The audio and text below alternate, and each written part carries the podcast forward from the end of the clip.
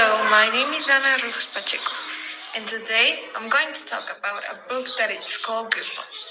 You may have heard it because of the movie, but today, especially, we're going to talk about the book. Well, let's get started. Well, it all starts with Amanda and her family going to a new house in a place called Dark Falls. Everything seems normal. The house was kind of old and kind of creepy, if you call it that way. Um, a, a person called Mr. Dawes sold the house to Amanda's family. And as I said, everything seems normal. But then something happened.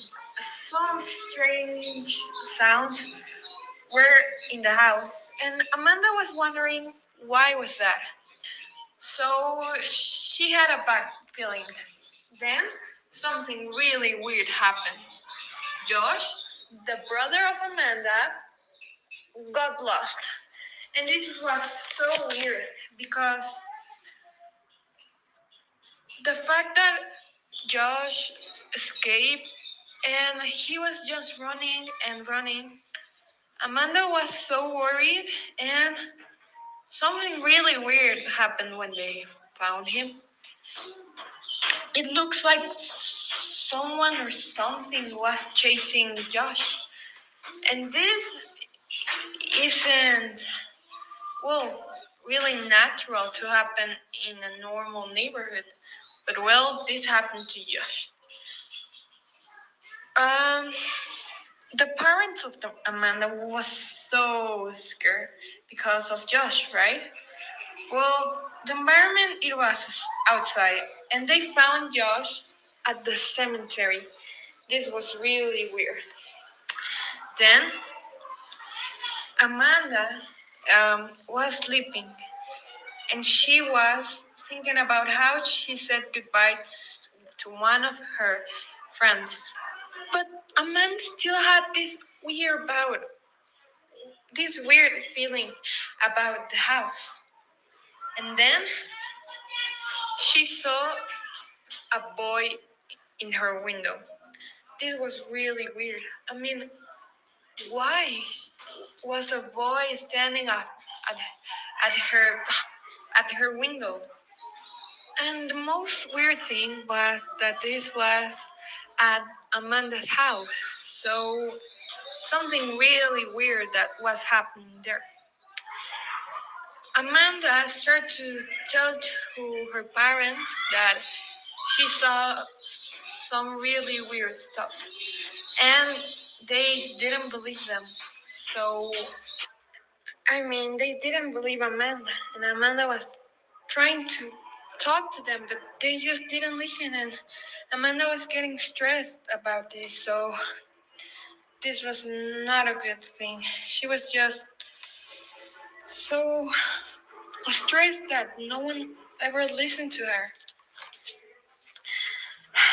Then Amanda tried to find the boy that she found in her window, but she wasn't su- successful. Then at night she saw it again. So we, she was getting to. Sorry, I meant to say unsuccessful. She was so scared when she saw the boy that she just didn't know what to do. She tried to tell her parents again, but then, but again, they didn't listen to her. After that, Amanda was still looking for the boy, and she heard whispers. She thought that these whispers were from the boy, but it was just Josh trying to get to do a prank to Amanda.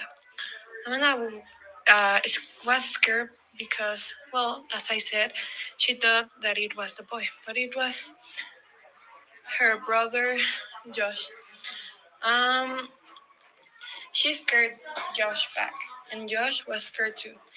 He told Amanda that he was listening some noises too in the house, so everything was getting getting so creepy at the house. Amanda didn't know what to do. Again, she tried to tell her parents, but again, she was unsuccessful. every, everything was like not normal. Was so creepy, strange, and weird, right? So Amanda didn't know what to do. and then she had a bad dream about she and her family were all dead. Imagine having a dream like this. This is super creepy, right? Imagine just having a dream where you just imagine all your family were dead. This was so creepy for Amanda. And then she, and she also had a bad feeling for the window. The window where the boy was at. That window was getting getting so creepy. And she didn't know what to do. I mean, if you had a bad feeling window, I mean, what would you do? Nothing because if you're scared of a window, you know. Imagine you're in your house and a boy just kicked out in your window. That must be creepy. So Amanda still has a very, very bad feeling about that window. Again, she told her parents about she was having not a good sense about the house, and again, they didn't listen to her. You know, this is so stressful the fact that your own parents don't listen to you. Could you imagine that? That must be so, so annoying.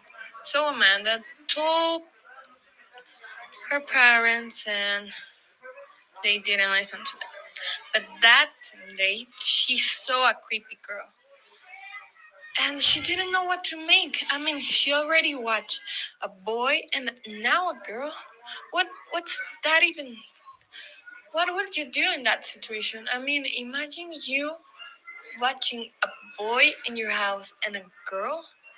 That's that must be creepy. So she was getting very very worried, and the fact that their that her parents wasn't listen weren't listen listening.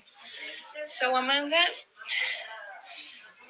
tried to relax and tell to her, to herself that everything was just normal, that they were just really, really bad dreams. But probably they weren't. Because, I mean, it's not a coincidence that she saw a girl, she saw a boy in her window, and then she saw a girl in her house. I mean, that's not a coincidence. Josh and Amanda decided to go for a walk. And when they went out of from this walk, they found a lot of kids. No, they found kid, a kid that it was that it was named Ray. And Amanda thought that this kid Ray was the kid that he- she saw in her window. I mean, was this possible? This boy that she just met was in her window. Ray then made like a really weird face and tell to Amanda that wasn't true. Then they found, then Ray uh, pre- presented them um, more kids that lived in that neighborhood. Amanda was really happy to make some friends. Some of them look really strange, but she didn't care. And well, this all happened in the street of the neighborhood, and they were all just like lying down there, and she really enjoyed that time. Well, and then they decided, you know, to play with these kids, and they were playing baseball.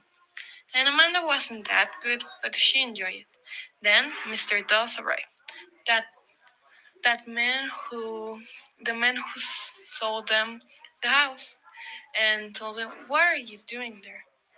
And well, they were they just answered, We're playing. They were playing laying lying like yeah, playing and doing you know, kid stuff. Um, Amanda was really excited to meet other like kids from her age because she didn't have any friends. Well, she did, but you know, she missed her old friends. So, you know, playing with these these kids was good for her for her because she was feeling like she used to feel. Then something really weird happened again. Petey, the dog of Amanda, escaped. So they decided to look for him. And he was at the cemetery. Maybe he was there because you remember when I told you that Josh was lost? Well, he was he was trying to find Petey. Well, now again he escaped. Oh my god. You are very, very, very naughty, dog. Why would you get lost and go to the cemetery? Well, we don't know, but Petey, I feel that he was detecting something because I say, as I said, Amanda was we have was having really bad thoughts about Dark Falls.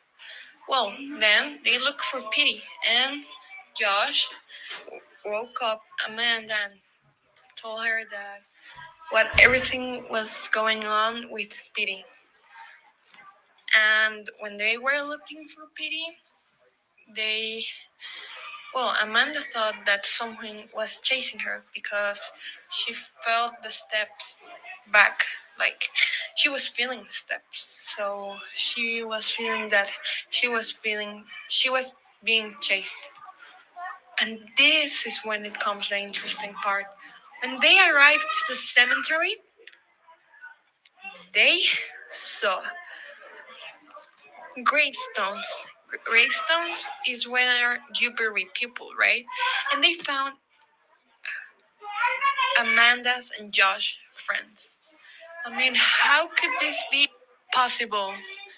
I mean, gravestones, and it says like Bill, Jerry, Ray, Ray. Maybe Amanda was right. Maybe this Ray was dead, and he was a ghost. Maybe when she thought she saw Ray in her window, it was Ray. But how would they be dead? I mean, they were talking to Amanda, they were playing baseball. How could this be possible? Amanda was so confused. She thought that it was maybe uh, Ray's parents or grandparents, but there wasn't. So this was so weird. I mean, imagine you find your friends in gravestones that they were dead. I mean, imagine just like it's so like weird. I can't imagine that. And then the next day, Amanda's parents had a dinner. Had dinner with the parents in the neighborhood. So Amanda and Josh were alone in their houses, in in their house, and something, some really strange stuff was happening.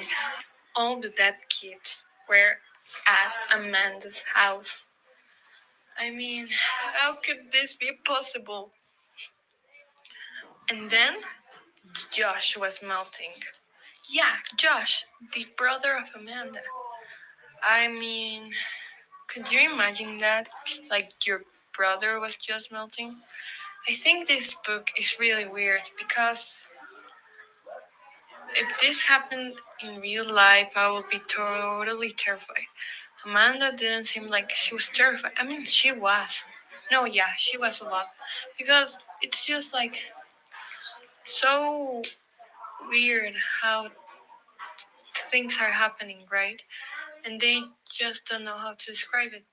I mean, I wouldn't know how to describe it. Like, you saw ghosts in your house, and then your friends are dead, and everything's so strange and creepy. I mean, this is so weird. You know, I, you know, if I was there, I probably just like think I was going crazy. Like none of that stuff was true, but it is true. But then I just thought I was going crazy, but I wasn't going crazy. So yeah, it's a book you have to think a lot about it. Well, and sorry, and then all the kids were at Amanda's home. I mean, all the dead kids. What was their point of being there? I mean, and they were just like laying there with creepy smiles. I mean, this is so weird. At this point, the book is getting really interesting. I mean, you could you? I know I said this a little, but you just imagine being there. It's just so creepy. Poor Amanda and Josh. And well, the parents of Amanda didn't believe Amanda. And that was not a good thing at all. And they were still there at their house with the kids. And then Mr. Dawes arrived. And well, he tried to help them, but Amanda didn't trust Mr. Dawes at all. What if he was dead too? Maybe he was, and we don't know. But he tried to help Amanda and Josh to get out of the house with all the dead kids. And then they found out that the sun kills the dead people. I know this sounds weird, but yeah, the sun kills dead people. I mean, they were like just zombies, right? Because, yeah, because you know that movie where Will Smith is?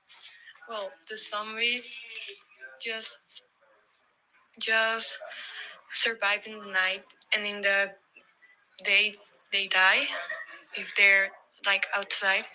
So it's yeah, something like that. I know it's not a well, it's a good reference, but it has nothing to do with, with the book. Well, maybe it does. We don't know. well, they found out that the sun does this, and then Mr. Dawes told Amanda and Josh to follow him, and they went to a cemetery. And then, oh, well, from this point, Petey was dead because I know it's really sad, and I'm just, I just kick. Uh, I forgot to say that Petey is dead. You know, the dog is dead. So Josh was crying. Uh, this was before everything Mr. Dawes does, and yeah. Well, they went to cemetery, and then a man saw the gravestone of Mr. Dawes. This is so bad. I mean, Mr. Dawes is dead too. Could you imagine that? Mr. Dawes was trying to help them, and he was dead too. So, what were they supposed to do now? I mean, I don't know what, what I would do. Like, this is so weird. And then, well, Josh found out that the sun, well, destroyed the dead people. So he had a flashlight. He tried to like point it at Mr. Dawes, but he was unsuccessful because the flashlight wasn't working. I mean, why? I mean, this is our just bad.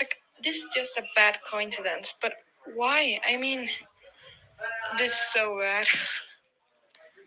Then, after this happened, then they start running from Mr. Dawes. Oh my God. Mr. Dawes told Amanda and Josh that they should run because sorry about that. Uh, and Mr. Dawes told Amanda and Josh that they were going to die too because everyone who lives in that house dies. I mean, that's like a tradition, if you would call it that way. Then Amanda and Josh found their parents because Mr. Dawes was hiding them, and they were with all bunch of other dead people. And then they tried to push a tree, right, to distract like all the dead people, and then just wrong with their parents, and then a miracle happened. The sun, the beautiful sun, arrived and killed all the dead people. I mean, yeah, this is a good thing, right? Yeah. And then Amanda's parents will obviously decided to move out, and this is a great thing because that way, well, yeah. And well, all the people start to melt, and, and their eyeballs were falling, and and they were melting, as I said. And then they moved out to another house, and another family arrived, and Amanda thought that she saw Mr. Dawes. I just hope it wasn't Mr. Dawes. Well, and that's it. Hope you enjoy it and you um, understand the book. If you didn't, well, I don't know what to say. um, sorry if I, it was like a lot of noise, but yeah. Thank you for listening to me. Bye. I know I already say bye, but I want to say that in what part, in one part, I said arbals instead of tree, but I mean tree. I'm sorry. I just want to clarify that. Now I'm going to say bye. Bye. Have a wonderful day.